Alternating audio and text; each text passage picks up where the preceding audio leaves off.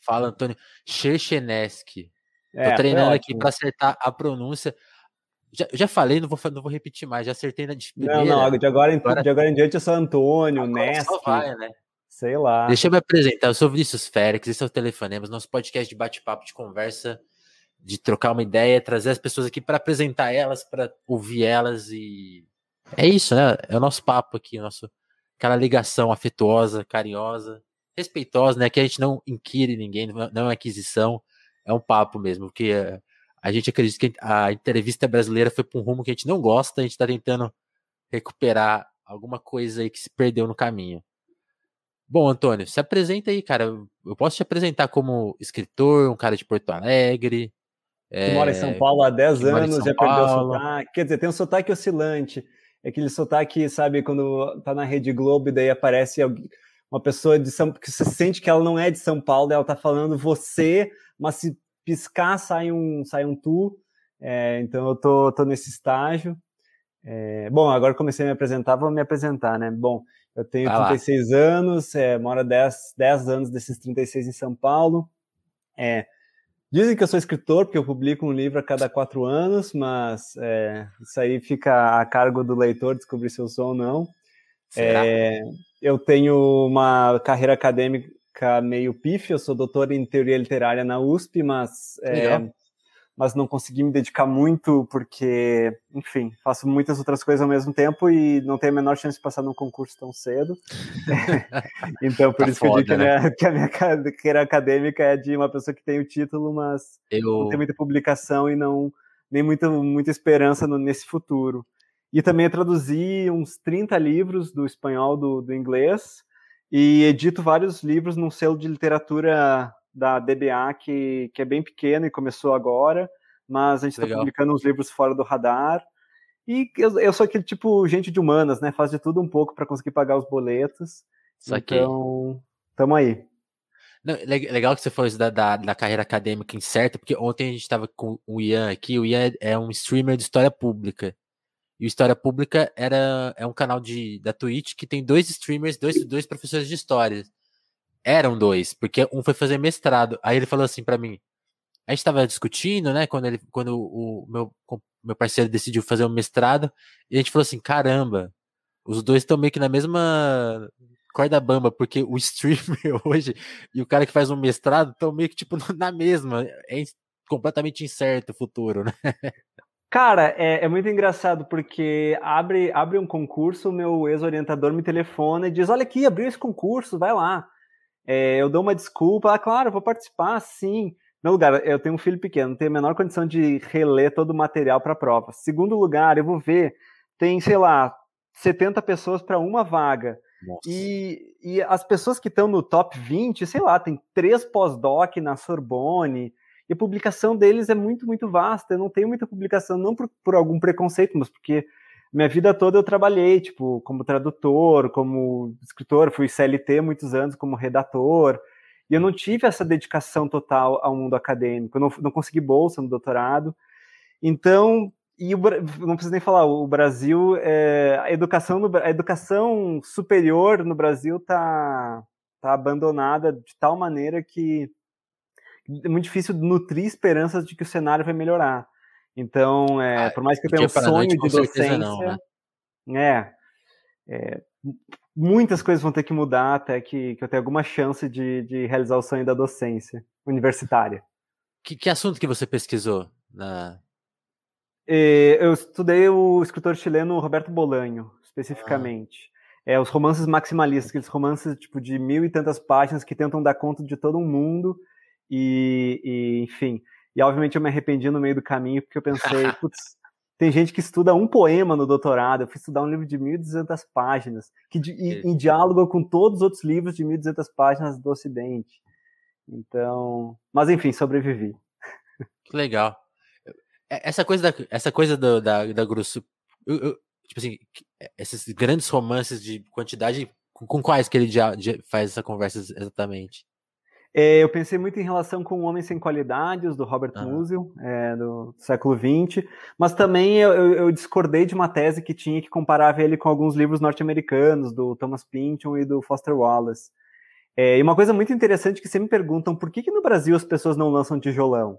É, porque parece que é uma coisa muito de americano. Eu, eu já ia te devolver com essa. E cadê os tijolões brasileiros, né? A, a, minha teoria é que todo mundo tem três empregos e, e não sobra, e escreve na, na, no tempo livre que sobra e não dá pra gente conseguir, ninguém consegue escrever um tijolão. A gente escreve 200 páginas e pensa, ó, oh, ainda bem, ó, 200 páginas, é gigante. E os Estados é, Unidos porque... tem essa tradição, né? Porque se você Aí, o Brasil só... até tem um tijolão que é aquele um defeito de cor, que é um puta clássico, Sim, mas... verdade.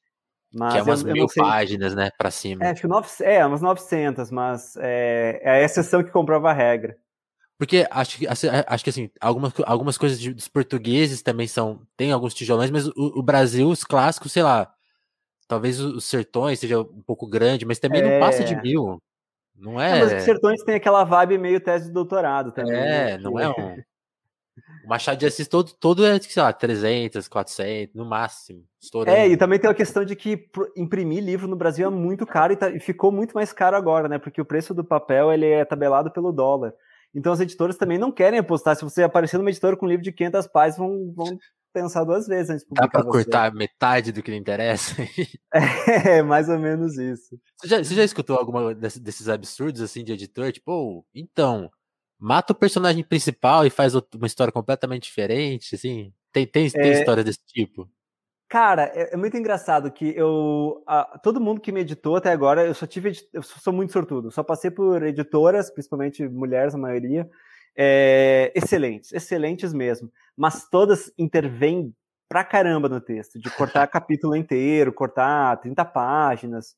É, isso aconteceu em todos os meus livros. Mas eu, eu, eu levo isso muito numa boa, porque eu, eu sempre acho que é, o editor quer o melhor pro livro. E, e, eles sabem, no caso, são pessoas que eu confio, claro, eu não ia é, cortar um capítulo se não confiasse na, na editora. Mas é, é, engraçado que eu escuto relatos de escritores que recusam qualquer mudança, porque acham que seu trabalho é uma obra de gênio e, ai meu Deus, se você tirar uma vírgula do lugar. É, não, eu não, eu sou bem aberto a essas coisas. Mas também eu, eu sou um cara de sorte, com cair com editoras legais. E, e, e como editor, você adota qual método? Ah, eu, eu, eu, eu, sugiro bastante coisa, viu? Eu sou. Não, mas eu, eu, eu converso com. Eu, eu, eu, tento explicar os motivos pelos quais eu acho que aquela intervenção é realmente necessária. E eu dou espaço também para que o autor é, faça alteração com suas próprias palavras. Eu digo, ó, oh, é, isso aqui não está funcionando. É, mas em vez de eu sugerir exatamente, não, refaz tendo tal e tal coisa em mente. É, é. Esse método. Ontem eu tava vendo uma, uma, live de xadrez. Agora que eu tô me interessando por xadrez, eu vi um jeito muito interessante de jogar que tem até competição aqui na, na, na aqui na Twitch.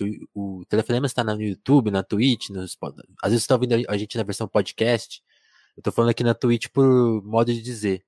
Mas um modo muito interessante, que era assim: uma pessoa amadora joga com um grande mestre do lado e ele só pode indicar qual que é a peça certa para se mover. Ele não indica o movimento, ele fala, ó, a peça certa é essa. Então você faz meio esse, esse trabalho, ó, aquela parte ali tá com problema. Dá uma mexida ali. É, não, mas é meio isso. Tem, tem uma história lendária dessas que o grande Gatsby, né, o Fitzgerald levou pro editor e não chamava o grande Gatsby, chamava, agora não lembro qual era o nome, mas tinha um personagem muito menor chamado Gatsby. E ele ah. falou, acho que você deveria investir nesse personagem Gatsby, acho que ele tem potencial para ser um personagem interessante. o resultado foi o Grande Gatsby. Ele, tipo, ele aumentou 60 páginas focadas no Gatsby e virou um clássico, né? Então, Sim. acredito nos editores. Muito bom, muito bom. Você, Antônio, todos os seus livros estão por uma editora só ou, ou estão espalhados por várias editoras? Como que isso, é... como que isso é, funciona? Eu estou num momento de transição, que eu, eu era da Rocco, eu fui para a Companhia das Letras em 2017 e agora a companhia está tá republicando meus livros antigos e, e publicando novo.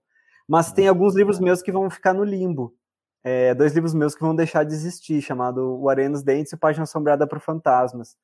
É, que são dois dos meus primeiros livros que, se a pessoa quiser comprar, ela tem que comprar agora, porque a, a, ele vai literalmente virar papel higiênico. Não sei se você sabe disso, mas Como quando. Assim? Isso é muito comum. É, sério, depois dessa nossa conversa, dá um Google. Livros, papel higiênico. É, não, porque... eu, acho que eu vi isso, quando, por exemplo, aquela história da Kozak Naif tinha, tinha uma coisa desse tipo, né? Tipo, ah, o estoque tá aqui, na hora que der um prazo, vira papel. É que é, é muito caro você guardar livros papel, no né? depósito. Né? É muito, muito caro guardar livro no depósito. Uhum. O Brasil não tem um esquema de logístico do governo de distribuir para bibliotecas. E fazer a logística de distribuir para bibliotecas comunitárias, é, bom, seria caríssimo também para as editoras. Sim. E o que, que eles fazem? Eles transformam em aparas, que é um termo gentil para dizer que você vai limpar a bunda com o meu livro. É, você vai limpar a bunda com o meu livro. Ele, ele vai virar realmente papel reciclado. Saquei. Então, é, se você pra, se alguém tiver interesse nos meus dois primeiros livros, o Arena dos Dentes e Página Assombrada, acho que tem mais um tempinho para comprar na onde onde conseguir achar que depois acabou. Uau. Caramba. Formas, é, é, onde a literatura pode ir, né? A gente nem imagina. Mas sabe que eu, eu, eu, eu, vejo as pessoas tão irritadas com isso, eu já, eu já não me irrito, assim, eu já aceitei. É, é porque é, é, o que é, né? Assim, tipo, vai fazer o que, né? Eu acho que existe tanta, tanta coisa errada no país que, que, que meu livro ser usado para limpar a bunda é o de menos. Então, a gente pode falar assim, seus principais livros, tem o Tristeza Infinita, tem o F... E tem As Perguntas, que é o de terror. As Perguntas. Isso, é, que é o... de 2017. Esse... Isso, eu gosto muito desse livro, embora tenha muita gente que ache é, o livro inacabado, porque ele termina com um final bastante aberto. Mas eu gosto muito desse livro, meu livro de terror, que se passa na Avenida Paulista. Então. E é... tem o mais recente, que é o Tristeza, Uma Tristeza Infinita. Infinita. Vai sair então... daqui a quatro dias nas livrarias. Ah, não saiu ainda? Oh, então, então é, eu li, vai... li, um pouco com exclusividade.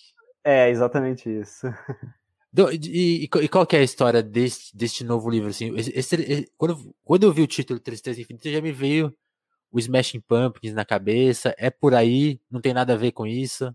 É, não, claro, eu me veio o Smashing Pumpkins na cabeça depois de eu ter bolado o título, mas muito ah. depois eu não queria eu não ia também mudar, porque eu adoro, na verdade, o Smashing Pumpkins marcou minha adolescência. É, não, é um livro, é um livro muito sobre saúde mental, né? Que é um tópico que me interessa muito. E é um livro, na verdade, que trata de muitas questões super atuais, brasileiras, contemporâneas, só que eu decidi situar numa Suíça do pós-guerra. Porque, Se passa muito é uma... longe do Brasil, né? Muito longe do Brasil, mas é, isso, aí, isso aí eu tinha que levar para análise, porque eu nunca consigo abordar um assunto tipo diretamente. Eu sempre dou mil voltas para chegar no, no, no, assunto que me interessa. É que eu achei que, na verdade, a gente teria paralelos muito interessantes, que é de uma certa uma falta de esperança no futuro, uma certa talvez depressão, não, não se usava o termo depressão na época, né? Uhum. Se falava de melancolia, era o nome da doença, é, de, uma, de uma melancolia após não apenas a experiência de fascismo, mas de você saber que a maioria do, das pessoas ao seu redor apoiaram é, uma visão de mundo autoritária, fascista, e, e que você está cercado de, pessoas que continuam defendendo esses ideais, mesmo que no caso do, do, meu, do meu livro A Guerra tenha acabado. Então é uma coisa que eu pensei que tinha, de alguma maneira, tinha muito a ver com, com, com o nosso Brasil atual, né? É, mesmo que a, a nossa experiência é, criptofascista do bolsonarista é, é, é como eu definiria. Obviamente, ele não tem as marcas talvez mais clássicas do fascismo, algumas Sim. têm, mas tem aquela admiração oculta e secreta que, que nutre boa parte das decisões. É, talvez essa experiência chegue ao fim ano que vem, vamos torcer. Sim. É, mas as pessoas continuarão lá, no, no, churrasco de família. Nossa. E elas continuarão defendendo essas ideias. E a gente vai ter que continuar, a gente vai continuar, a gente vai comprar eu pão queria, com elas. Talvez o padeiro queria, seja. Eu queria te lançar. Você falou um negócio que, assim, que, eu já, que eu já compartilhei com outras pessoas. E eu gostaria de compartilhar com você, porque você falou uma coisa muito que parece com uma coisa que eu pensei. Uma, uma vez eu tava vendo um depoimento do, do Tariq Ali, eu acho. Uhum. Ele falando que quando que ele, na época que ele estava mais ativo, ele, ele ainda é um ativista político, mas ali nos anos 60, naquela efervescência, tipo, eles fazendo os protestos na Inglaterra, que, sei lá, colavam Mick Jagger no protesto. Aí uma vez ele foi em, em Berlim e conheceu o pessoal da. Agora vai me fugir o nome. Uh, daquele grupo que fazia ações. É o. o Baden-Meinhof. Ele sim, conheceu. Sim, sim, sim, Mas antes deles começarem a fazer as ações. Uhum. E ele trocou uma ideia com uma das mulheres. Agora também esqueci o nome dela, desculpem. Mas tem esse texto na Jacob, é uma entrevista fácil de achar dele. E ele conta que conheceu essa moça que depois foi participar do grupo, fez ações terroristas tal. Uhum. Aí terrorismo também você definam eu não vou definir porque eu nem sei direito a história deles. Mas eles realizaram ações terroristas contra os, os pós-guerra também, né? Mas assim, tipo, eles tinham essa, essa ferida, tipo, ainda tem nazistas aqui. Os caras. A gente, a gente senta na mesa com eles, porque você vai tomar um café, os caras estão no bar. Aquele cara trabalha. Exatamente é, isso, é, cara. Ela, ela define isso, tipo assim. Tipo assim, você vê um cara na rua e fala, aquele cara era do partido, ele, ele era um. Ele pegava Sim, gente. É. Eles estão aqui ainda, eu, tipo, dissolveu. Eu, eu, mas eles estão aqui. Eu sou muito obcecado gerou... por, por Segunda Guerra Mundial, e quando você vai ler, tipo, li aquela biografia do Hitler que saiu. E, Aquela e as, também. A tijolinho, né? É, sabe que é a versão reduzida. Reduzida, né? Eu fiquei, eu fiquei em choque quando eu descobri isso.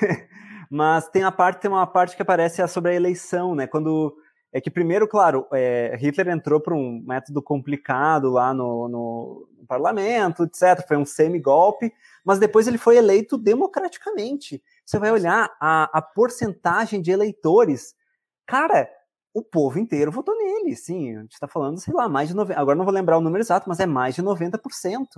Caralho.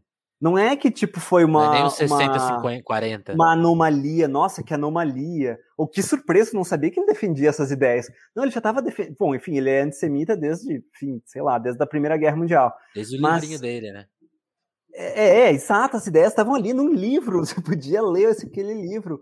É, e ele foi mass, massivamente é, aprovado. E o, apo, e o apoio, e também isso aparece muito no meu livro, é, do apoio das, das empresas, né? É, Aliança Seguros, né, que financiou os, os financiou os campos de, de extermínio, é, a Bayer, a farmacêutica, BMW, Mercedes-Benz, é, depois, enfim.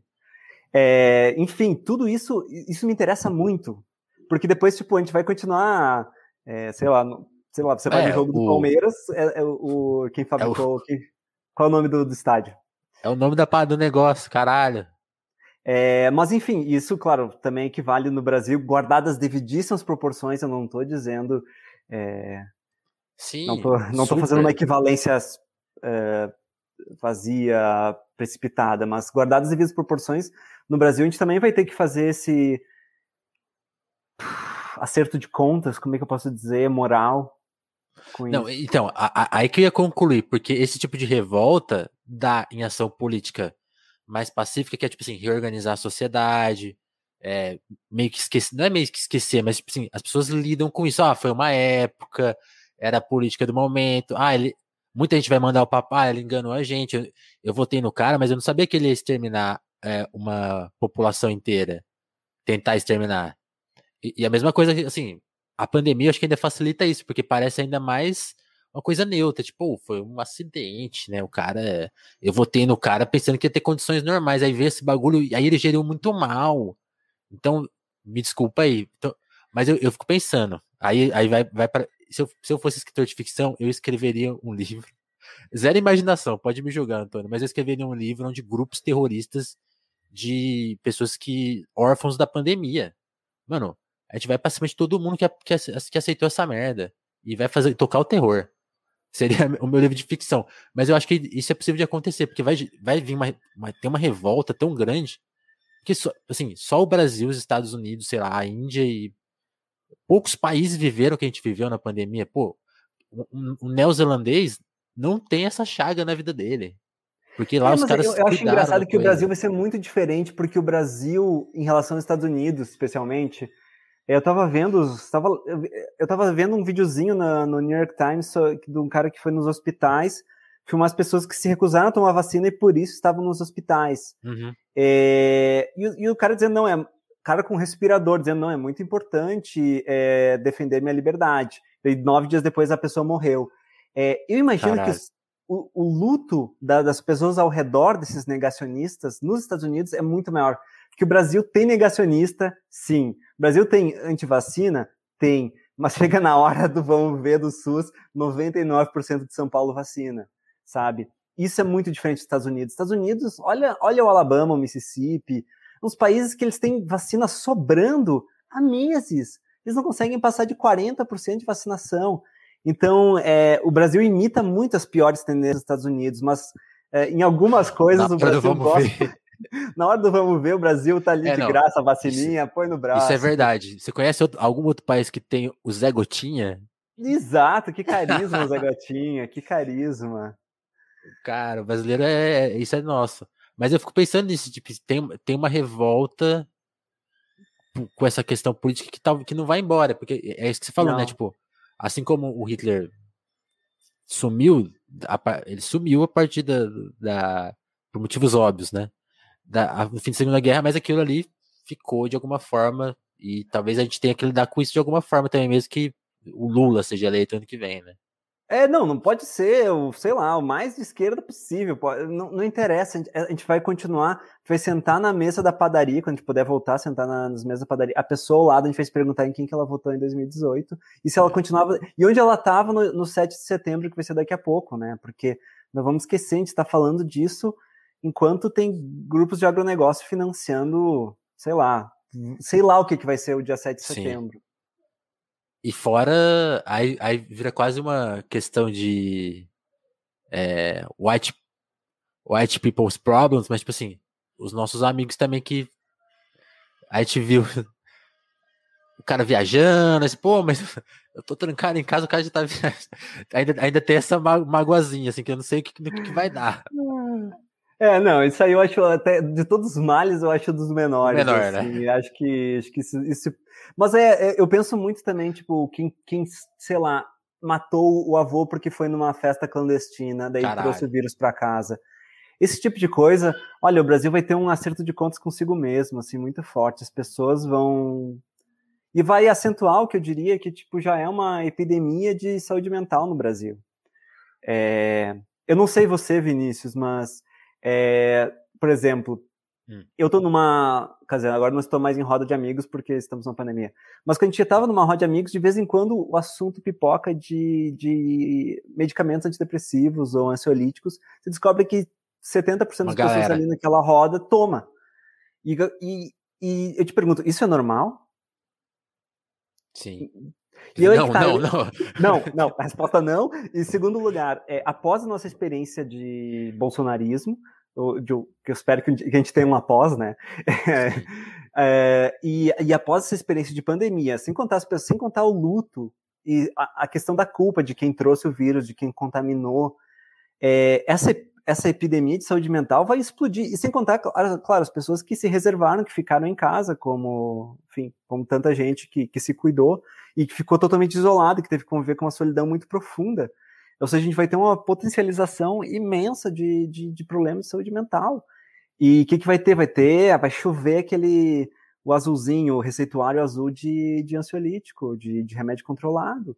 É, e não se resolve o problema. Quer dizer, é, eu sou uma pessoa, não, não, não, não, não escondo, eu, eu, eu sou usuário de, de remédios psiquiátricos e me salvaram a vida, e eu, sou, eu uhum. tenho uma grande dívida a eles, mas eu sei que eles não são tudo. Eles não resolvem o problema. Eles te ajudam, mas o problema tá, tá é mais fundo.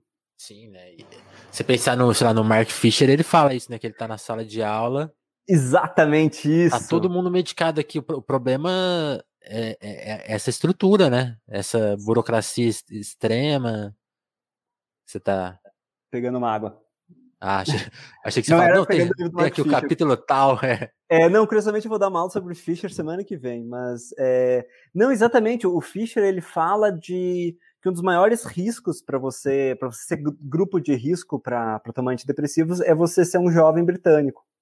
Ele, ele põe isso, dá pra gente dizer, como é que eu sei se eu sou grupo jovem de risco para depressão? Né? Sou um jovem brasileiro. É, sou um jovem brasileiro cursando humanas. Imagina cursando humanas agora qual é seu prospecto de ter bolsa de mestrado? De, de, de ter uma vaga na, numa universidade depois, se você quiser seguir carreira de docência? É, olha quanto é que está pagando a bolsa de mestrado. Quando eu fui bolsista de mestrado era 1.200, agora acho que está 1.400. É, tenta ser um estudante de mestrado é, em São Paulo. Claro, eu sei que o, o nosso salário mínimo também é baixo, é, mas mas, enfim, a gente está passando por um período muito difícil e, e, só vai ficar mais difícil em muitos sentidos. Sim. E é isso, né? Acho que a análise do Fischer cai muito nisso. Tipo, ó, tratamento é importante, é, o remédio tem um efeito dele. Muitas pessoas têm a questão da saúde mental por é, falhas químicas, né? Assim, que o cérebro te condiciona. Mas boa parte dessa, dessa da epidemia de depressão é simplesmente porque neoliberalismo, né? Sofreu de, sofre de neoliberalismo. É, e é muito, é muito, é muito triste, na verdade, se a gente pensa que, tipo, é, o livro do Fischer é, se pergunta, será que tem alguma resposta, né? Tem uma alternativa? E ele se enforcou. Isso, para mim, é um troço que, é de todos os suicídios, um dos que mais me dói é o do Mark Fisher, porque ele era um cara que estava tentando pensar alternativas possíveis, e, e o Sim. suicídio dele acaba sendo uma difícil dizer isso, não vou dizer nenhuma resposta, nenhuma desistência, mas é, não sei, é, é, é desolador, é, assim. Sim, e, e, e, acho que pode até causar essa impressão, né? Tipo assim, a, a obra dele levaria a essa. Mas não, né? Porque a, a solução dele é muito de, de, de, ação, né? Que ele não tenha conseguido isso, acho que talvez seja até a, a denúncia, tipo assim, oh, sozinho não, não tem, não tem sozinho, porque é, é uma, a resposta é coletiva mesmo, né? Concordo completamente com isso. Sim. E que, e que mais você acha que você consegue trazer no livro, assim, de. Porque, por exemplo, tem uma questão narrativa que eu, eu, eu te falei, né? Eu só comecei a ler porque eu recebi há dois dias. Mas, por exemplo, você falou. Aí eu queria. Aí teve até com técnica, né? De conseguir escrever as cenas e passar aquele sentimento. Você falou de saúde mental. É muito legal a primeira cena do livro, porque o cara tá andando numa floresta e tipo, tá lindo, assim. É tipo, tá idílico, assim, o cara tem, tem uma nuvem, ele, ele até escolhe um caminho diferente para voltar para casa e tal. E quando ele sente que a situação vai ficando ruim, a, tudo fica meio ruim. Então, tipo, parece que realmente que a, a mente dele levou ele pro. Quem já teve crise de ansiedade, é meio que. Você, como, como que você desenvolveu essa técnica assim? Que, que, que, mais tem no livro? Assim? Tem mais cenas desse tipo? Oh, tem, tem, é, enfim, o, o, livro ele se passa especificamente num ano que é a virada de 52 para 53. Uhum. Por que, que eu escolhi essa, exatamente essa data? É porque quando surgiu o primeiro medicamento psiquiátrico realmente eficaz, que é a clorpromazina, a CPZ, que foi um antipsicótico que antes a gente tinha, a gente tinha aqueles manicômios bárbaros e, o, e a CPZ esvaziou, assim, daí eles começaram a testar para tudo, para depressão, para ansiedade, e viram que só funcionava para um certo tipo de, de, de psicose, mas é, como esquizofrenia. E que tinha efeitos colaterais, etc, etc. Uhum. Mas é, ele foi um ponto de virada, assim, foi quando, de certo modo, a psiquiatria virou ministrar medicamentos mais do que mais do que qualquer outra coisa. E as pessoas, e as pessoas pensaram, talvez os medicamentos resolvam tudo. Então, é um livro que ele está situado bem no meio desse debate sobre psicanálise versus psiquiatria, o quanto que é um, um desequilíbrio químico no nosso cérebro, como você falou, e o quanto é a experiência histórica e traumática, e quanto que é uma experiência existencial, e daí entra toda uma questão também sobre é, religião e, e descrença. Mas, enfim, é, o livro tem muito, muito disso, e esse início que você citou, na verdade, é, é um período, é um troço 100% autobiográfico, não vai acreditar. Porque eu fui, eu fui convidado para uma residência artística na Suíça. E eu fazia o caminho é, da residência até a cidade pelo meio de um bosque. Eu estava uhum. sozinho e estava um dia lindo, ensolarado, num bosque na Suíça. Tipo, o estereótipo da, da, do viver bem de classe alta ali. Né? Cheguei lá, nossa, isso aqui é o melhor que tem. É, não, não, tem como você, não tem como estar mais do que num bosque nos Alpes suíços. Só de eu falar isso, eu me sinto Paulo é. Coelho. E daí eu comecei a escutar um barulho assim vindo da floresta. Eu pensei, puxa vida, é um, é um urso. Será que tem ursos na Suíça? Será que tem um lobo? É... Daí, sei lá, saltou era um cervo muito simpático saltitando assim. Eu pensei, e ele te olhou que nem olha pro livro? Não, não, daí aí, aí é licença poética. É, mas eu pensei, caramba, isso tudo estava na minha cabeça, assim, um medo, talvez um medo muito brasileiro, de escutou um barulho e deu merda. Mas. Não, eu, eu, gosto muito. Não é isso, né? A Suíça é um cervinho ali saltitante. Talvez não é. tenham é... lobos. Mas eu gosto muito porque você cria. Tipo assim, realmente, se você dá essa sensação de, tipo assim, mano, um estalo muda toda a mente do cara. O cara já começa a ficar meio noiado e aquilo vai se aproximando. Me, me pareceu muito a, a, coisa da crise de ansiedade, porque ela vem, tipo, vai te tomando, tomando, tomando, você fala. E, e às vezes você tem, é louco, né? você tem autoconsciência. Não, isso aqui é uma crise de ansiedade. Mas não essa autoconsciência não segura o tranco. Ex exatamente isso. Também isso vai muito também da minha experiência pessoal com infinitas crises de ansiedade que desde 2020 não tenho. Tenho que agradecer, bater numa madeira aqui. É, desde, desde 2020 eu não tenho. Mas é isso, você reconhece os, os sintomas. E por isso, é, qualquer pessoa ansiosa anda com um frontal no, no bolso. Eu, até hoje, eu não tenho crise de ansiedade há 18 meses, sei lá eu ando com o frontal no bolso, porque você detecta que tá vindo e você não consegue segurar. Não Sim. consegue. No meu Exato. caso, eu não conseguia. E você tem que tomar. E não pode nem ser outro remédio frontal que eu acho mais rápido. E eu, to, eu tomava e deitava no chão. Esperava fazer efeito. É... Mas se você está no meio da rua, eu tenho sorte que a minha não era ligada a questões de, de multidão, etc. Mas eu tenho muita pena de quem tem é, fobia social, porque é isso, você tá no, no bar com os amigos. E, bate. E bate. E, é, não, é muito. As, as experiências que eu tive, eu não sei se são exatamente de. Porque não, não, não foi diagnosticado, assim. Eu até levo para terapia, assim, mas, tipo, realmente a coisa. Quando parece que a, a, a, o sintoma físico, né? Tipo, ah, tô. É, eu acho muito engraçado. Não, não. É quando porque tem essa ansiedade mais. É, não é fictícia, né? Mas, tipo, poxa, eu tô muito ansioso. É outra coisa, né? É outra experiência. Cara, é que é muito estranho. Você vai vendo sua. Vai sentindo sua mente sendo tomada por pensamentos que você não quer ter. Os é. piores pensamentos, eu vou morrer, acabou tudo. E aí que tá, parece que você tá tendo um ataque cardíaco.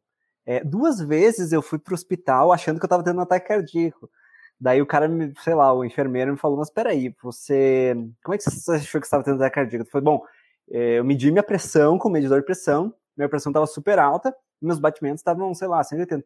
Mas você fez aquele exame da esteira? Eu falei, sim. Então, aqui você, você faz exercício, sim, eu corro. Você é saudável, você não vai ter um ataque cardíaco. O nome disso é outro, o nome disso é ansiedade. Eu falei, mas, mas como? Eu estava dormindo. Eu estava dormindo e eu acordei com meu coração a, a 2 mil por hora, minha pressão lá no alto. É possível ter um, um ataque de ansiedade dormindo? Ele falou, sim. É, mas é isso, você acha que vai morrer. Porque não é possível o seu coração disparar tanto se não tem nada acontecendo, sabe? Tá Sim. Tá tudo bem. É muito, muito forte isso. Se você se identificou com alguma das coisas, procure, né? Sempre vai. Procure um, procure um psiquiatra. É, sempre. Sempre vale esse conselho. Porque, de porque é isso, tá. Tá, parece que tá tudo bem, e realmente às vezes tá tudo bem mesmo. Assim, é só você procurar um, uma ajuda, um, um, aliás, aliás, nem ajuda, né? Mas a coisa médica, eu acho que se, se for possível, se tiver ao alcance, é não, mas a, o, até o tem essa coisa, tem ah, procure. Muito séria, viu? O SUS tem muito, gente muito não, séria. Não, mas eu, eu, só queria, eu só queria comparar com aquela coisa assim, ah, procure seus amigos. Às vezes, ah, eu, eu, sinto que amigos é, é uma outra carga. Até porque provavelmente é. seus amigos estão é. lidando com coisas parecidas. Então, às vezes, a, o feedback que você vai ter é muito ruim. Vai direto no profissional.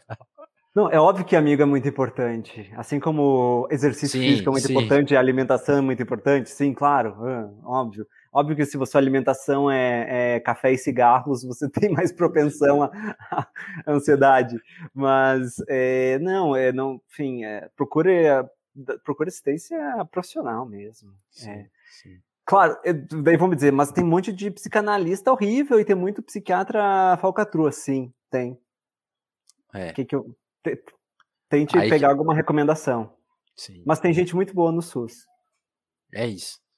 Antônio, eu queria voltar pro papo da literatura, porque tem uma história, não sei se você vai lembrar disso.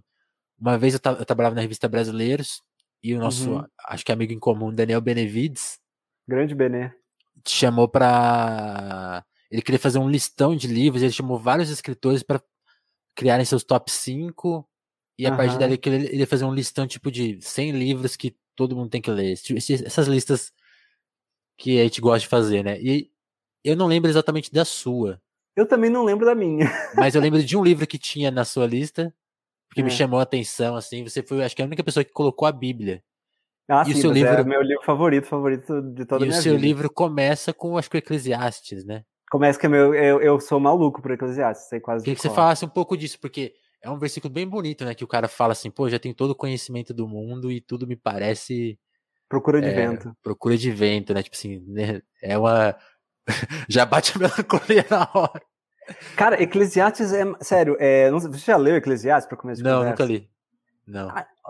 Tema de casa, lê Eclesiastes, é curtinho, tem tipo, sei lá, 15 páginas. É, porque é lindo, assim. É, é, mesmo se você é radicalmente ateu, não, não importa, assim. É, é como literatura, é grande, grandíssima literatura. É, bom, é, em 2015 eu era ateu. Isso mudou. É, mas em 2015 eu, eu quebrei meu ombro é, caindo de skate no Minhocão e eu perdi os movimentos do braço esquerdo por dois meses. E eu fiquei sustentado pelo INSS em casa, sem mexer o braço. E daí eu pensei, ah, momento ideal para ler algum livro grosso que eu nunca leria. E daí eu peguei a Bíblia emprestada de um amigo, sentei, Gênesis 1 de 1 e comecei a ler. Na ordem? Na ordem. Caralho. Eu, tava, eu, tava, eu tinha perdido os movimentos do braço, não conseguia nem jogar videogame. É, não tinha, isso, eu passava o dia todo em casa, não tinha filho na época. É, E eu comecei a ler a Bíblia. E aí que tá.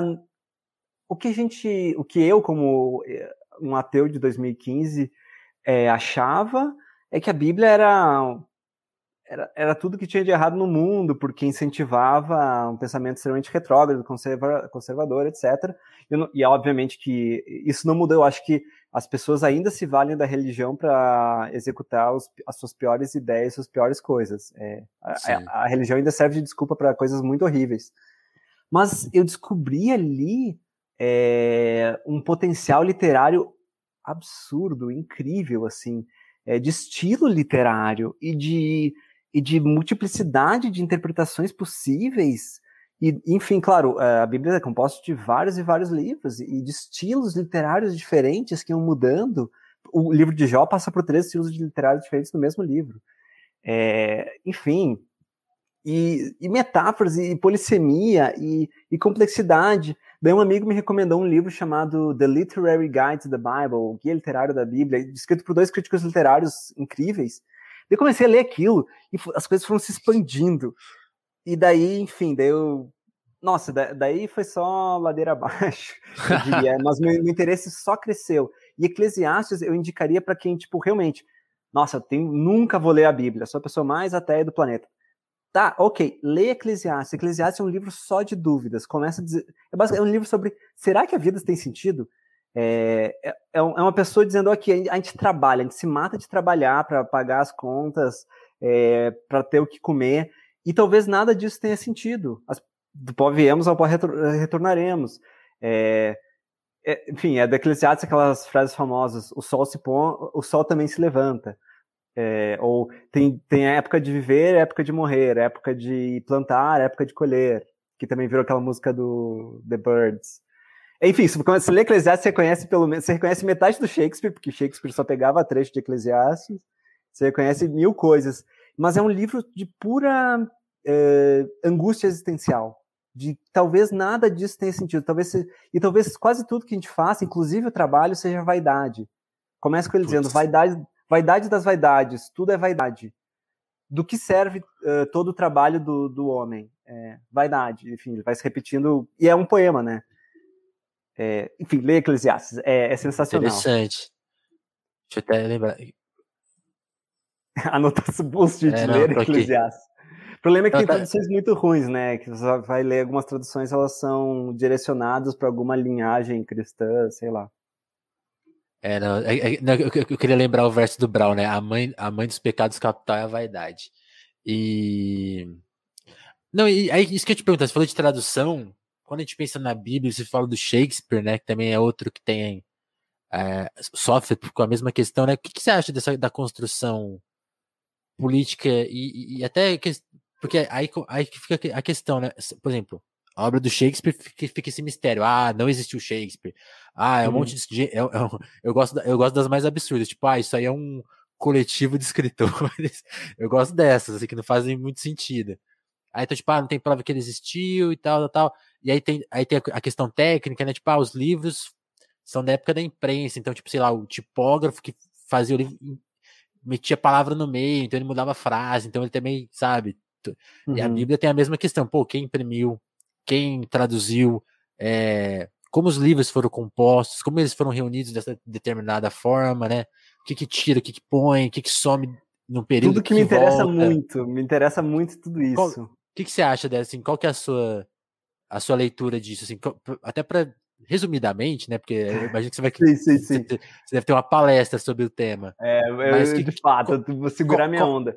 Qual é... qual é a construção que você acredita que aconteceu de fato, assim? E o que, que ela responde e o que ela deixa em dúvida também? Bom, é, bom, deixa muita coisa em dúvida porque, bom, a gente considera, a gente, desculpa, o, o, os judeus consideram que que a, a, Bíblia foi revelada, mas ela foi revelada uma parte escrita, que são os cinco uhum. primeiros livros da Bíblia, a Torá, e uma parte oral. E essa parte oral foi de transmissão oral.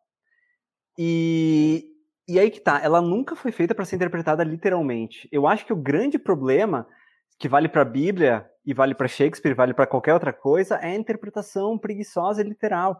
E é, e é daí que todos os males da, da, da religião organizada surgem, de interpretações literais da Bíblia.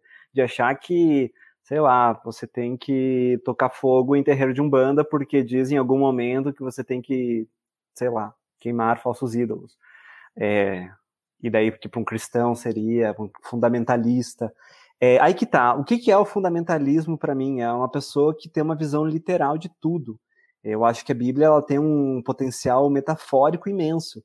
Nossa. E claro. E... Não, não, quero te cortar, mas uma coisa que me incomoda muito na internet, às vezes, é, é a, litera, é, é a interpretação literal das coisas, que acho que já era muito mal entendida. Mas Cara, você é, continua. É, tudo, não, mas tudo se resume a isso, a nossa incapacidade de interpretação de texto, a nossa como povo brasileiro, assim. Uhum. A gente sofre muito de, de interpretação de texto. E serve também, às vezes, para literatura. Vou sair um pouco da Bíblia, porque senão eu vou entrar num buraco.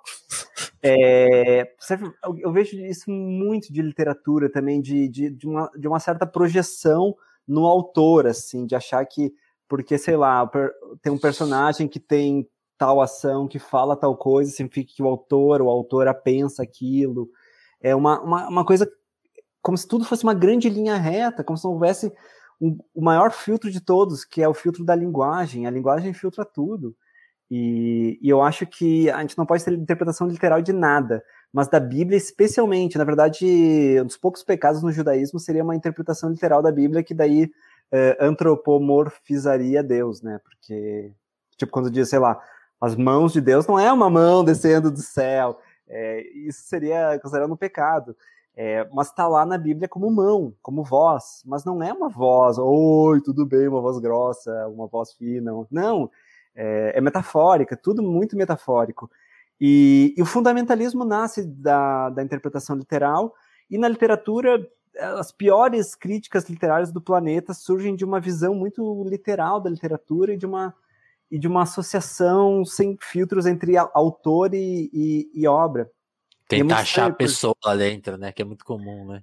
É, não, e um dos, um dos, ensaios mais famosos da história da crítica literária é do Roland Barthes, chamado A Morte do Autor, né, de 68, que ele vai falar, vai falar justamente disso, como é, de como hoje em dia a gente não tem mais acesso à intenção do autor, o que importa é o texto e a interpretação que se produz.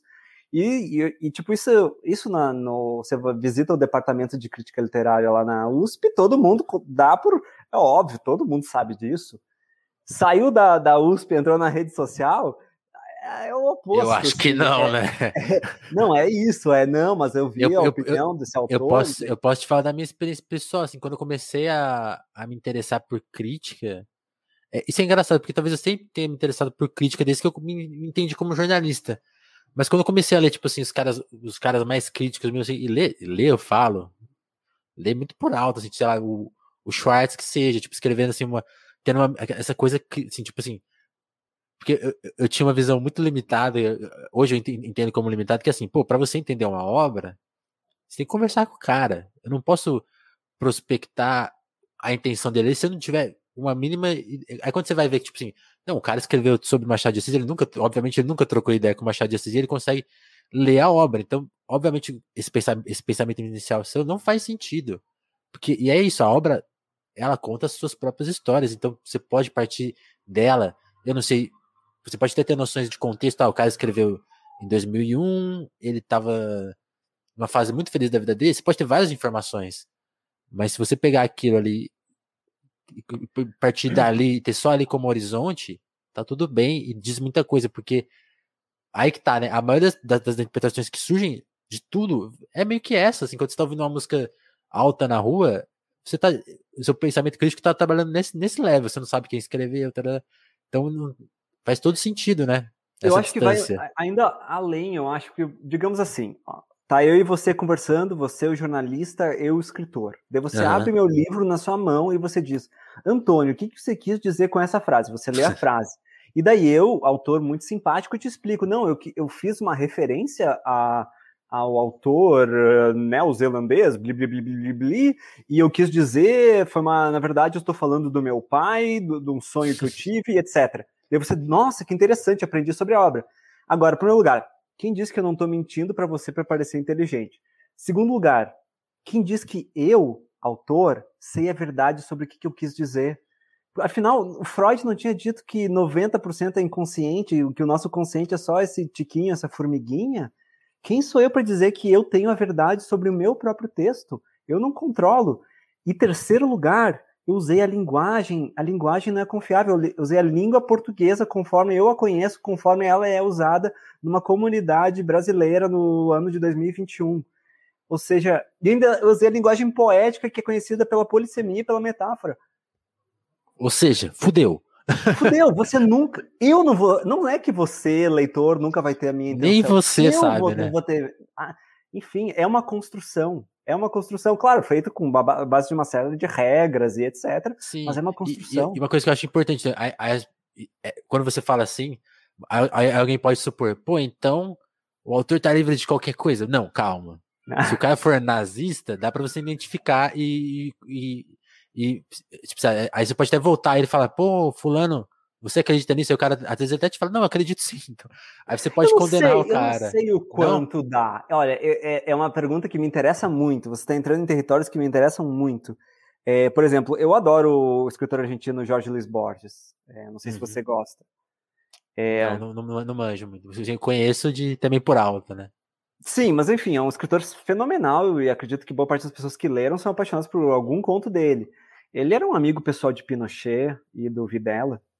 E dizem, é, diz a, a viúva dele que ele nunca ganhou o Nobel por causa disso. É, e tem várias histórias. Claro, depois ele fez um meia-culpa, foi errado, apoiar a ditadura, não sabia que ia ter tantos mortos. Ele também ele achava que Beatles era, era conspiração comunista. É... O Adorno que escreveu tudo. Ele, ele ia muito nessas pilhas, ele achava que tudo era conspiração comunista. É, e é um excelente autor. E você, claro, você vai ler ele nessa chave. Eu acho muito difícil você identificar marcas. Você consegue identificar muitas marcas de um elitismo ele se achava um lord inglês na ficção dele, uhum. valorizava um eruditismo conservador, é, e ainda assim é um grande escritor. Esse, é, esse é um grande dilema, né? Que, e, e na verdade, é, inclusive, de autores, para que não dizer nazistas. E não, mas é, e também, sei lá, por exemplo, uma das minhas autoras favoritas é Virginia Woolf, né?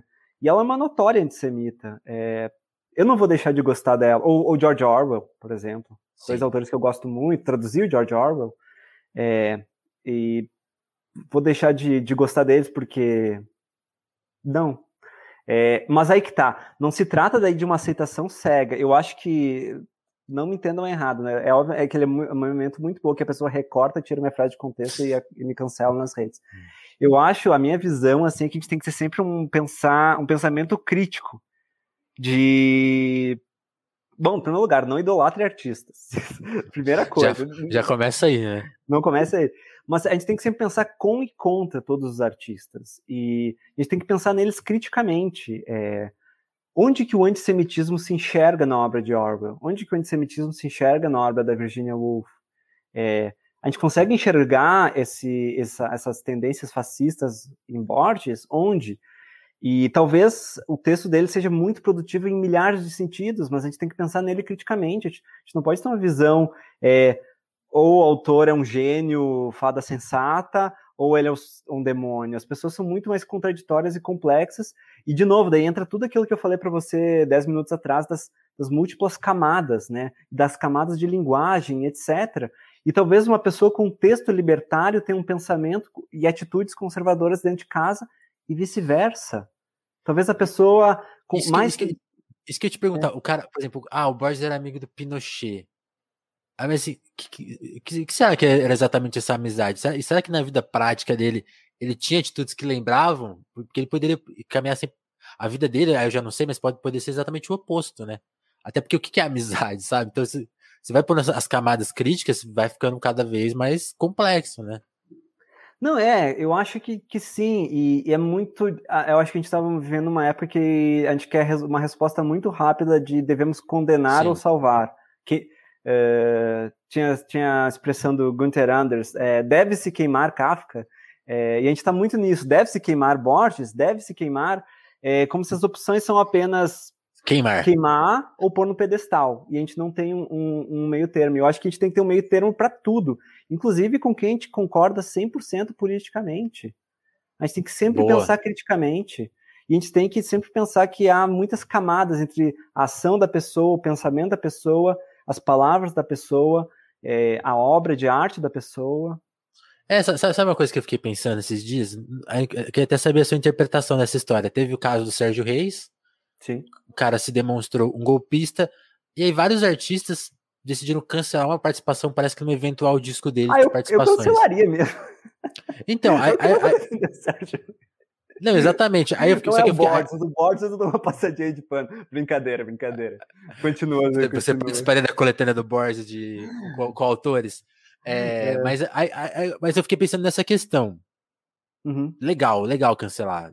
Se eu tivesse lá, eu cancelaria. Mas aí eu fiquei pensando, pera aí, se eu tivesse lá, me colocando muito na jogada, eu não estaria lá, porque se o Sérgio Reis me liga e fala, eu sou um cantor sertanejo, sei lá, ou um, um pianista, eu, o Sérgio Reis me liga e fala, pô, toca no meu disco. Eu acho que eu teria um receio. Se eu tivesse sendo uma pessoa ligada política do jeito que eu sou, tipo, tipo, cara, você vou, sabe? Eu, eu, eu, ficaria meio em dúvida. Se bem que agora uhum. lançando essa dúvida, eu, eu, eu, eu fiquei assim, será que eu teria a moral de dizer não? Já tô, já tô me. Eu, eu lancei um negócio e não sabia o que, que, que ia dar. Porque eu fiquei pensando nisso. As pessoas fazem protesto mediante uma atitude extrema dele, mas ele já era um cara extremado antes. Uhum, será uhum. que parte de um pouco da nossa desatenção? Ou será que também a gente tem essa reação natural, tipo, ah, ele ainda não fez nada que eu possa dizer que ele é isso, então eu vou participar do disco até ponto, aí, aí acontece. Sabe? É, é, é, bom, é claro, é eu não né? sabia nada sobre Sérgio Reis, sobre a opinião política de Sérgio Reis, sobre a opinião política de nenhum cantor sertanejo, é, eu não sabia. É, para mim, para mim foi uma surpresa, assim, porque eu não ouvi falar de Sérgio Reis uhum. há muito tempo. É, dá tudo, é que tá tudo é tão complexo, tudo é tão quase caso a caso, sabe? É, claro, se a gente sabe que a pessoa é, tem um, tem, a gente tem um desalinho político imenso com a pessoa. E, e, não é que a pessoa. Enfim, a gente também. Uma coisa que a gente não falou, as pessoas mudam, né? Sim.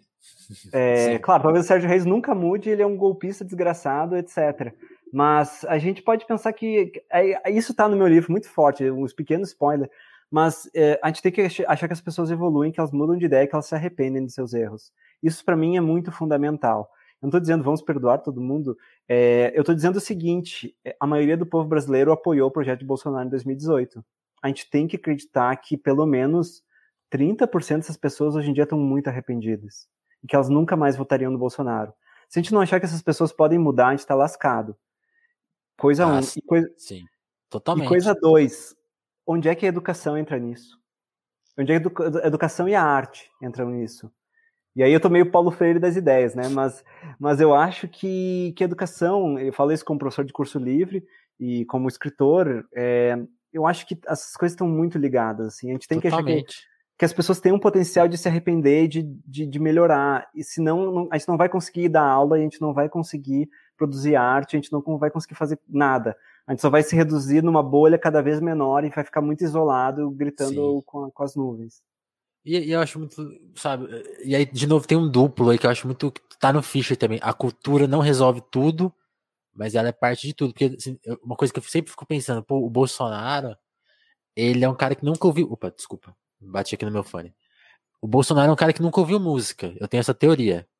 Ele nunca. Ele, ele, ah, ele já ouviu. Lógico que ele já ouviu música na vida dele. Você tá falando o quê? Não, ele nunca ouviu. Ele nunca tomou aquilo como uma parte da vida sabe? Tipo, oh, isso aqui é, ó que prazer, vou, vou ouvir o oh, João Gilberto, né? Que, por que as pessoas idolatram essa pessoa? Vou parar 50 minutos e ouvir um disco dele e, e, e, ficar, sei lá, maravilhado. Ao mesmo tempo, eu não acho que cultura informa tudo. Então, assim. Que aí acho que cai na coisa do, na chave do Fischer, tipo, tem, que, tem que existir uma resposta coletiva da sociedade que resolva a sociedade, acabar com a burocracia, tentar, sei lá, derrubar o capitalismo em alguma medida aí, sabe? Por que, que as pessoas ficam tão pobres, né? Resolver todas essas questões. E isso vai junto reestruturar a sociedade, né? E aí tudo bem, mas a cultura. Mas deixa eu só tá... fazer uma, uma intervenção no que você ah. disse. Que tem um, tem um crítico literário muito famoso chamado George Steiner, e ele falava justamente isso. Quem eram as pessoas que trabalhavam nos campos de concentração? Eram o cara que estava ouvindo Beethoven de manhã, Mozart, que tinha um, uma excelente apreciação cultural e musical, que lia Kant e que à tarde ia lá fuzilar judeus e ciganos e homossexuais. É, a questão é, é muito a seguinte: onde é que nasceu o nazismo? No berço do humanismo. No lugar de Kant, na terra de Kant, na terra do, dos grandes compositores, é, dos grandes filósofos. E o que que, é, o que, que isso nos, eu, eu acho que eu estava querendo dizer e, isso. Porque e a partir daí, a e agora? Nem, nem você ter a cultura, nem ter a falta dela, te determina, justamente isso, né? Não determinam essa ação. Então ela não vai resolver sozinha mesmo, mesmo mas ela também é essencial.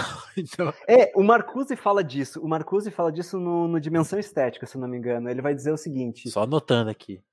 Ah, eu amo, enfim, a Dimensão Estética é um livraço do Marcuse do, que as pessoas. Do Marcuse eu só li a, o prefácio dele pro 18 de Brumário, que eu acho. Ah, muito bom, muito, muito bom. Muito bom também. Muito bom. Eu adoro o 18 de Brumário. Mas o Marcuse, no Dimensão Estética, ele vai falar, basicamente, tô parafraseando de cabeça, né? É, que as Sim. pessoas. É, que a arte não muda o mundo. Ele vai ser muito. Vai, tipo, ele tá, ele tá tentando. Na dimensão estética, ele tá pensando que forma de arte seria uma forma de arte revolucionária. É, é, o, é o dilema do, do, do, livro. Ele vai dizer: a arte não muda o mundo. Mas talvez ela mude a cabeça de pessoas que no futuro vão mudar o mundo. Então, isso é uma visão é, de potencialidades libertadoras. Fechei com o Marcuse nessa. Potencialidades emancipatórias e libertadoras da arte, né? Que daí casa numa questão também de educação. Por isso que eu acho que, tipo, sim, a gente está num momento horroroso do Brasil. Mas tem alguma saída para o Brasil, tem que ser em educação, porque se, se a gente ficar preso num, numa, numa estasis, a gente vai eternamente reeleger o Bolsonaro, depois os filhos dele, depois ele tem bastante filho, dá para ser, dá para dá, dá ficar uns 20, 30 anos, fácil. Dá para ficar anos e anos e anos no poder e vaso ruim não quebra, né? Pode pegar 20 covid que não dá nada de errado. É, então, para a gente, como é que a gente sai disso? Se tem algum caminho, tem que ser por, por isso, pela, pela educação das pessoas que, que votaram, que vão se arrepender e que vão mudar de ideia. A gente tem que, a gente tem que, de alguma maneira, ajudar nisso, eu acho. É, porque, porque a, a, essa, essa contradição é, é, legal, né? Você, falou, você fez a comparação, pô, tem, tem as pessoas que viveram lá no nazismo e tinham uma fruição de, de arte. Então, e talvez, talvez a gente tenha que até mudar quando eu, quero, eu falo assim, pô, eu sinto falta do cara ter tido na vida dele essa fruição. Mas porque ela, ela não informa a fruição pela fruição, mas tipo assim, informa que existe uma, uma vida melhor. Né? Pô, eu quero, eu, você falou, pô, muita gente votou no Bolsonaro. Essas pessoas que estão arrependidas agora, eu quero que elas entendam porque existe uma saída melhor. Assim, ah, você não é só trabalho, você não é só as suas contas, você não é só essa carga, né? Você. Que, e aí. Que, que não podia concordar mais. chaves. Enquanto não, é isso. A música, para e... mim, é uma resposta a essa. Esse eu acho mal, que assim, sim, mas pode ter e, outras respostas. Pra, né? E caminhos para desenvolver uma visão crítica do mundo. Eu acho que é muito isso. É isso. É, é, é, uma, é, uma, é uma forma de arte que, que consiga ajudar bloquinho de Lego em bloquinho de Lego a desenvolver uma visão crítica do mundo. Sim. Mas eu concordo completamente com o que você disse. É, porque acho que. E também escapar. É, quando você falou do negócio da, da linguagem, eu, eu já lembrei agora, agora de um caso, para mim, que é. Eu acho, eu acho um dos mais. Assim, a gente tem que conversar e tentar entender as pessoas nessa complexidade mesmo, porque esses dias, esses dias eu tava vendo um podcast, né? Eu fico sempre acompanhando esses podcasts muito populares de vídeo, assim, né? Que tem no YouTube. E, pô, tava um rapper lá que é o Rashid, que é um cara, assim, de esquerda. Você vê as, as, os posts nele, então você identifica ele mas a música dele, ele, ele até aborda, ele até fez uma música mais que dá, dá essa marca, mas a, a, obra dele não, não tem esse papo, só que tem o papo. Porque ele tá falando de liberdade, tá falando de, pô, contra o racismo, pô, a polícia é violenta, a polícia já me, pô, eu sou um cara, eu tô andando na rua, a polícia me para, por quê? Ah, então tá tudo na obra dele. E todo mundo gosta disso, todo mundo identifica. Aí ele tá dando uma entrevista, tá todo mundo amando lá no chat. Pô, Rashid é foda. Só ideia certa. Aí, aí, vem, aí entra a linguagem, que ele fala assim, antes, tá acabando a entrevista, ele fala, ó, o que rolou lá no, acho que no Jacarezinho, né? Aquilo lá é chacina. Na hora o chat virou. Porra! Falou de política. Que, não, o cara é de esquerda. Pô, o cara tá defendendo bandido. Para, para. Mano, vocês estão concordando com o cara até agora. Tão, e vocês concordam com o que ele acabou de falar, mas vocês não estão entendendo. É fiquei é. de cara, assim. É, é, é, não, é isso, é, é, é muito isso. O, voltando para o Marcuse, né, o Marcuse vai justamente argumentar que tinha alguns, é, tinha alguns teóricos é, marxistas que diziam que, tipo, James Joyce era muito apolítico ah. e, na verdade, a boa literatura é a literatura realista, que trata dos problemas, etc., de frente. E o Marcuse vai dizer, não, é, o que Joyce está fazendo é mostrando... É, mostrando uma, uma, outra maneira de enxergar a realidade. E talvez a arte, o potencial libertador da arte seja esse, nos ensinar a ver o mundo de outras formas. É, então tem essa defesa assim da experimentação e dos, de modos de consciência é muito libertadores. Inclusive, se eu não me engano, a Angela Davis se inspirou muito nesse ensaio do Marcuse para falar das, das cantoras de blues. Vou, vou, vou pesquisar isso. O, o, o, por exemplo, o Joyce. O Joyce faz um livro que se passa em um dia.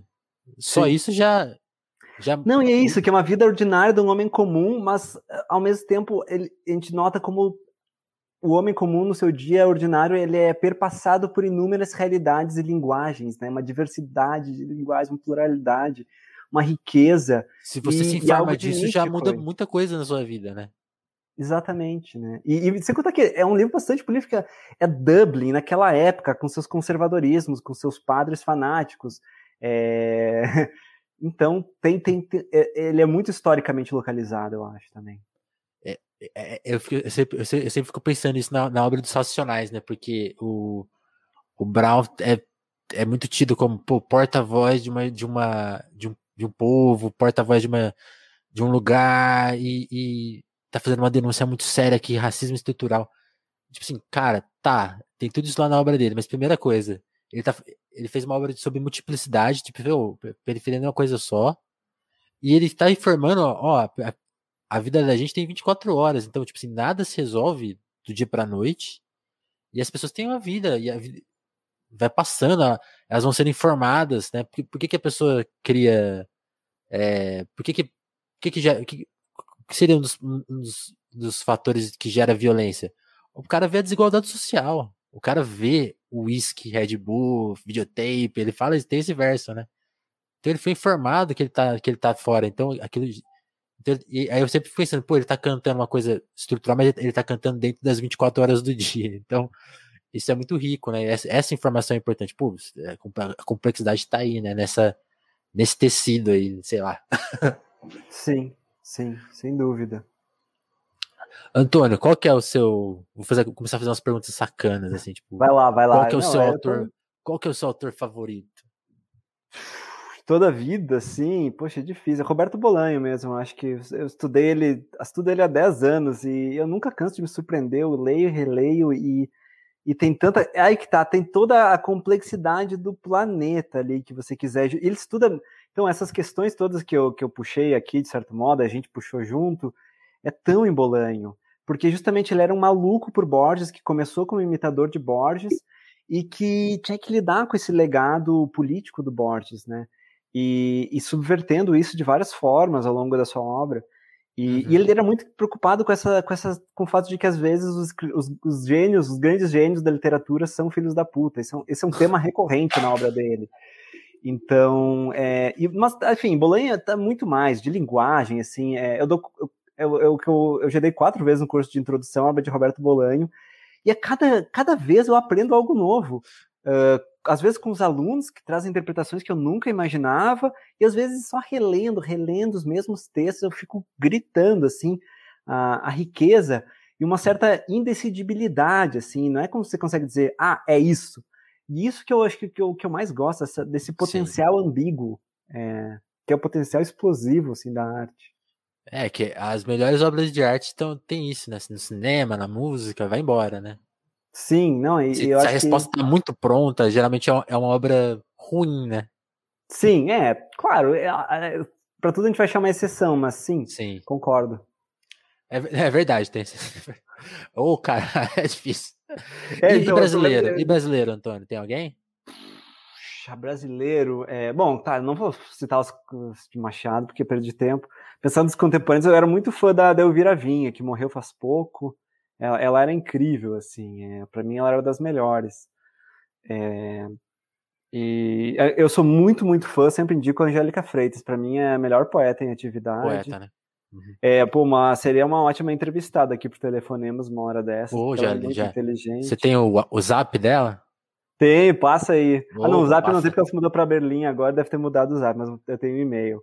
É, mas enfim, eu sou realmente muito fã dela. É, pessoa incrível e obra mais incrível. Não, tô brincando, não tem essa comparação. Só porque estava falando das oposições. Sim. Não, mas é, mas é realmente. É, eu acho que a poesia brasileira está num momento ótimo. Eu gosto muito da Ana Guadalupe também, que sempre publica uns livros discretamente para umas editoras meio é, de fora do radar. E você vai ler, eu sou, eu sou apaixonado pela poesia dela. É muito então, bom a poesia está tá em grande momento. É. E, e de projetos, assim, a gente falou dos livrões, você já se arriscou nessa? Tem, tem algum livro seu que tá. Que aí falando de trabalho, né? Você é um cara que, que escreve e guarda, ou tu, você já escreve para trabalhar para trabalhar Não, eu não tenho nada na gaveta, nada na gaveta. Tirando poemas que ninguém deve ler porque são ruins. É, mas não, não tem nada na gaveta. Eu quero começar um projeto novo, mas eu preciso. É que agora vai começar a entrevista e falar do livro. Tem que tirar esse livro que eu acabei de publicar na, da minha cabeça para começar a pensar uma outra coisa. É, mas é, também sem pressa, porque eu, eu, tenho uma grande liberdade que, que eu não ganho dinheiro com os meus livros, né? Os livros vendem muito mal. E isso me dá muita liberdade, porque eu posso escrever o que eu quero, e do jeito que eu quero, e, e eu tenho que gostar do livro e no ritmo que eu quero, não tem impressão para publicar. É, então, há algo de libertador em não ganhar dinheiro com a escrita. Então, Nossa, tô, tô bem tranquilo. O, o, o telefonema é isso aí. É exatamente. Eh, a gente tem essa liberdade porque não tem compromisso. Isso é, isso é muito engraçado, né? Porque é claro, eu, gostaria que, de ganhar dinheiro que... com a escrita de jeito é, não, não errado então, que eles quiserem me convidar, coisa. me dar um dinheiro. Mas é, é, eu acho legal que consiga existir esse espaço. É, é, é uma permissão boa, né? Poderia ser mais ampla, né? que mais pessoas pudessem escrever sem ter que viver daquilo, né? É, mas na verdade eu, é, eu escrevo também fim de semana, à noite, de madrugada. Tenho, enfim, eu escrevi boa parte desse livro com um filho pequeno berrando a noite toda, né? Então, é, não é como se, tipo, eu, tô, eu, tô, eu sou um herdeiro que passa o dia, o horário de trabalho Curtindo. escrevendo. Não, os outros livros eu escrevi quando eu era CLT, né? Eu não escrevia escondido no trabalho, eu escrevia à noite. Você não, então, Oi? Você não, você não, nossa, porque agora, agora, quando você falou de escrever no trabalho, eu lembrei do, da época do meu primeiro estágio, que a gente tinha muito tempo de não fazer nada, porque não tinha nada para fazer no estágio. Foi a época que eu mais li na vida, porque aí, sei lá, pegava o Sherlock Holmes e ficava lendo no, pirateado assim no computador, então foi e ficava escrevendo Cara, blog. Eu, eu, eu, também lia muito no trabalho, porque eu também tinha esses espaços vagos, daí eu abria no eu abria o aplicativo do Kindle, daí era texto na tela, parecia que eu estava trabalhando. Mas eu não, eu não tinha cabeça para escrever porque tinha muita interrupção. Porque daí eu não conseguiria para escrever, eu realmente preciso não é, ter interrupção. Claro que um filho pequeno já botou vai me fazer eu readaptar, mas é Legal. Você falou, você falou que é gamer, né? Porque quando, eu, quando eu fui te falar da. Ah, o que, que é Twitch? Você falou, não, já tô ligado. Quais são os seus. Aí também. Eu tô muito nessa. nessa querendo descobrir as coisas, então eu vou te perguntar de novo, favoritos. Porque a gente falou de linguagem e tal, e game é um negócio que eu acho muito legal de linguagem, Caramba. porque até, até o seu amigo, o Galera, escreve sobre isso, né? Sim. Tem uma coisa do, dos games que é muito legal. Ele, ele e o e o, e o outro Daniel, Pelizari. Pelizari, outro grande amigo meu, meu vizinho, mora uma quadra na casa. Ah, que demais. Que ele fala, né, pô, os games mais ricos. Tem, tem um papo aí, né? Tipo assim, as pessoas estão muito impressionadas com o game ser uma coisa meio cinematográfica. E ele, e eu gosto muito do ponto que ele levanta que assim, os games mais pobres em linguagem são aqueles que apenas reproduzem a linguagem cinematográfica. Tem, tem uma coisa acima que só os games fazem, e que eu acho barato, e, que precisa ser mais falado por aí. Você tem uma visão parecida? Qual que, você curte jogar? Concordo completamente, eu também sou da turma dos jogos indies e etc, com algumas, claro, recaídas em, em coisas mais mainstream. E um jogo que para mim, assim, é o jogo é, mais subestimado da crítica, assim. Claro, se você vai olhar, só, só tem nota 9, 10, mas, mas, as pessoas não falam, não aparecem nas listas de melhores. É. Um jogo que me marcou, porque tá fazendo coisas justamente isso, que só a linguagem dos jogos faz, que é que ele soma. Não sei se você jogou ele. Acho que não, deixa eu dar uma olhada aqui. Soma é, é, estava até de graça na, na PlayStation Plus. É, é, é, um jogo de, abre aspas, terror, não é muito de terror, mas um jogo sobre consciência e origem da consciência. Ah, e não joguei não.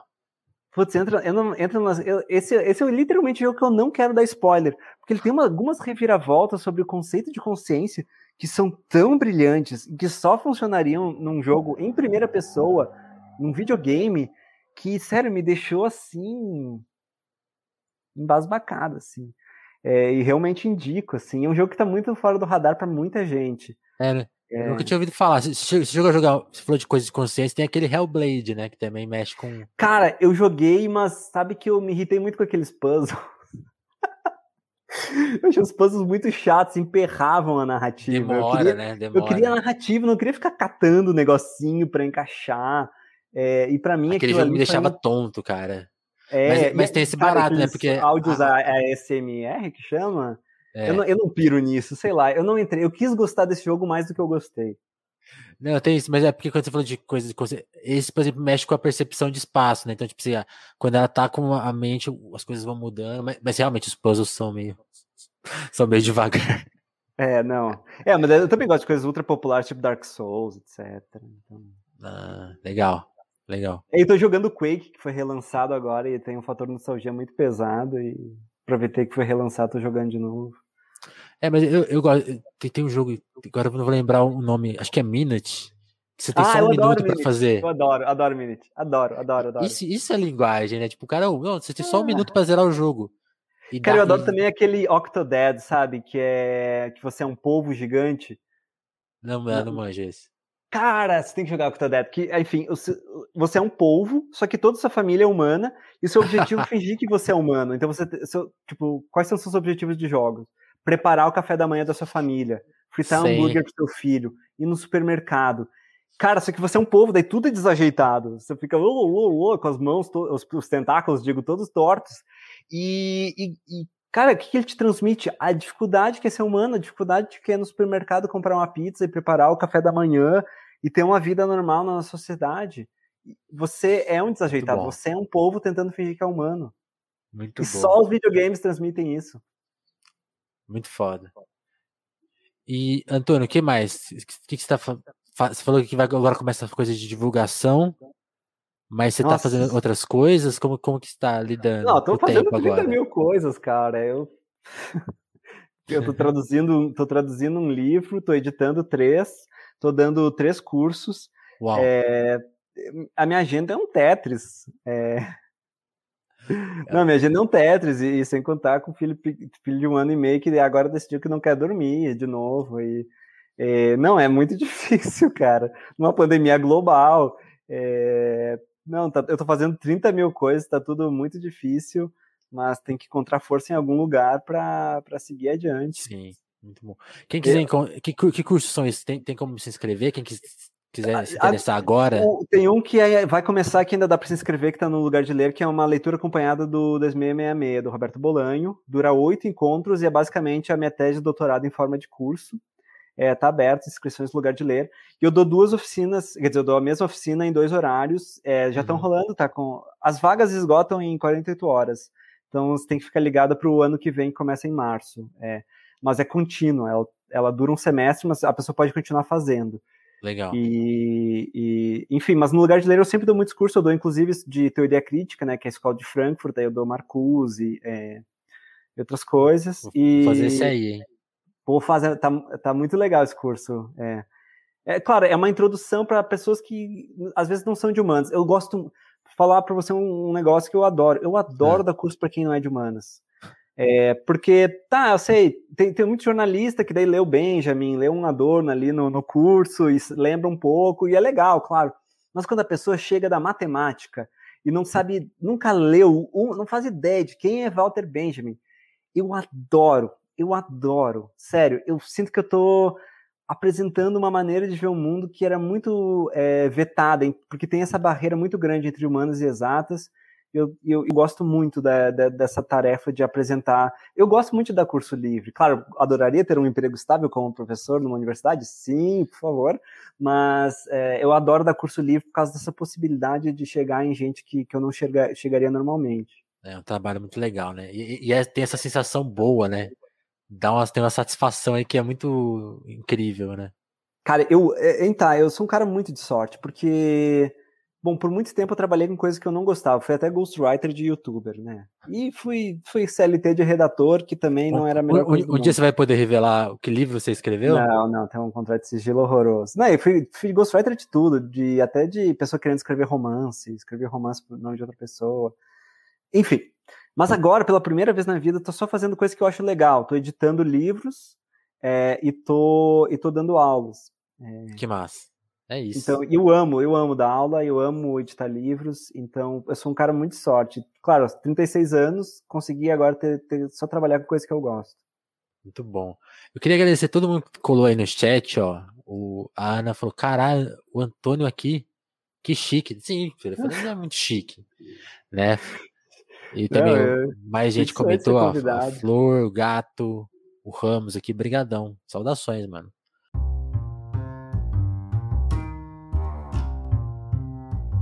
Muito obrigado. Eu queria pedir licença para Antônio rapidinho para fazer aquele comentário que sempre rola no telefone, mas que é se você quiser ajudar a gente a, é, a se manter no ar, colaborar no nosso Apoia-se, é uma alternativa.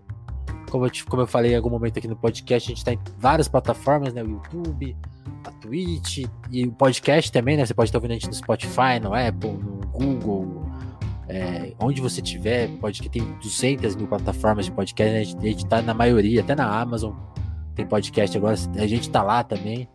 Então, onde você tiver, segue, compartilha, manda para um amigo. São essas formas de ajudar a gente.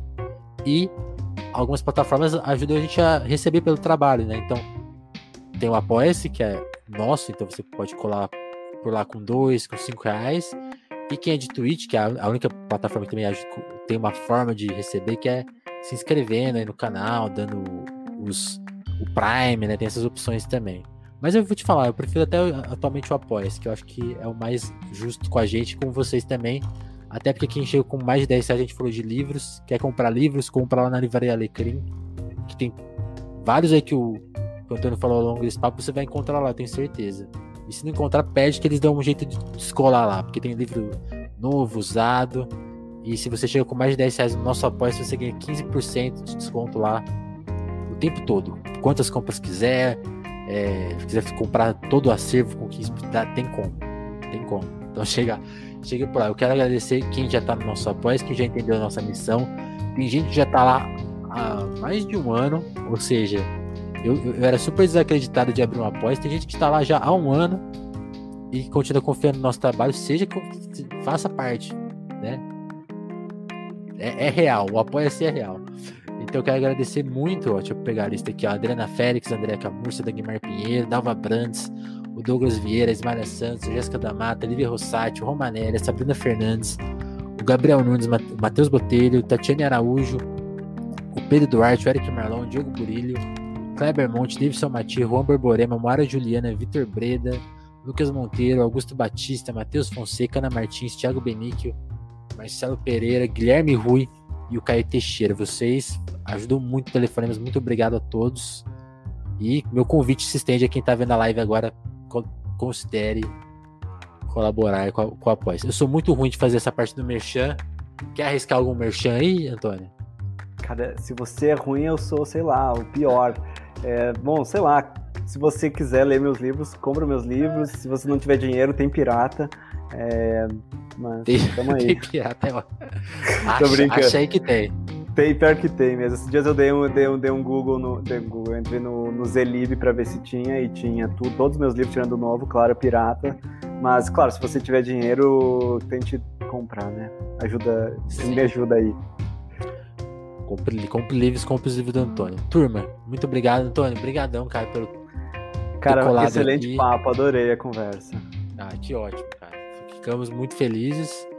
E é isso. Então, em breve a gente vou, vou esperar aí sair algum livro novo.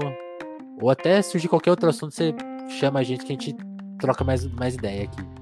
Beleza. Valeu, turma. Então, a qualquer momento a gente volta aí com mais um Telefonemas. Abração.